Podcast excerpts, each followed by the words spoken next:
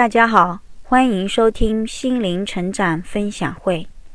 与自己和解，你才能遇见阳光。我们时常会莫名的感受到一阵忧伤或是恐慌，在这份压抑的情绪里，犹如内心背负着沉甸甸的石头，让人难以平顺的呼吸，更感受不到生活的美好。似乎头顶上总是乌云笼罩。甚至我们都无法预知下一次的狂风暴雨又将何时出现，会将我们推入到痛苦的牢笼里。你有没有发现，我们时不时就会被自己的情绪所掌控？一个情绪走出后没多久，我们又会因为周遭的人或事，让我们卷入又一场的情绪波动里。甚至有些人会在一段较长的时间里。总是无休止地处于一种苦闷、沉痛的忧郁里，总也无法摆脱，甚至不知道为何如此。而实际上，与我们每天相处的这些人，都是我们内心投射的一面镜子。尤其是与我们贴近的亲人、孩子或是伴侣，看似我们与他们朝夕相处，本以为他们才是最最了解我们的人。应该不会有太多的冲突和不理解，而恰恰在与这些亲近的人之间，我们反而能够卸下外在的伪装，不经意中便投射出我们内在的诸多问题，诸如讨好取悦、安全感缺失、寻求肯定、自卑等等。而所谓的与自己和解。并非在我们遇到情绪困扰的时候采取回避的态度。有些时候，当我们情绪低沉时，我们会疯狂的购物、暴饮暴食，或是采取其他不健康的方式去回避自己的心情。而当我们一个人独处的时候，那些不被关注的情绪又将我们瞬间卷入到痛苦的深渊里。真正的和解，前提是需要探求到我们情绪背后的原因。这就好比生病就医一样，唯有查明病因，对症下药，才能起到立竿见影的效果。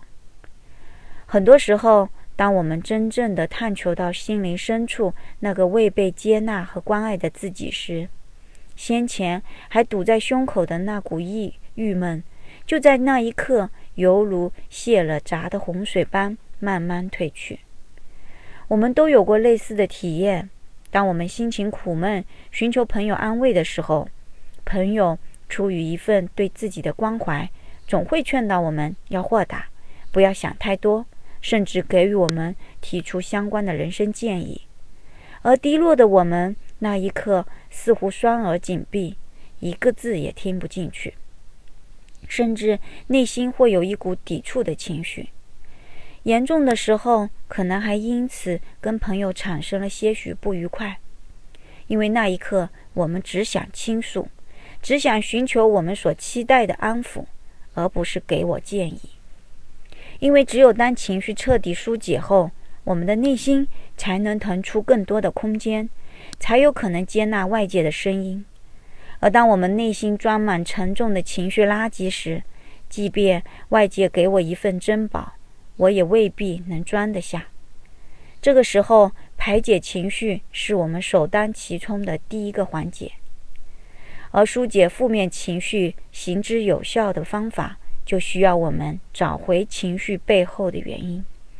这个原因或许来自于我们原生家庭的惯性模式。也许来自于某个创伤，也许来自于内心固有的不安全感等等。当我们触及内在的根源后，我们会陷入到一份低落和忧伤里。我们甚至可能因此自责、心疼和对自己深深的失望。那一刻，请静静的多停留一会儿，真切的去感受那个极度忧伤的自己。他究竟有怎样的苦楚和委屈想要告知你？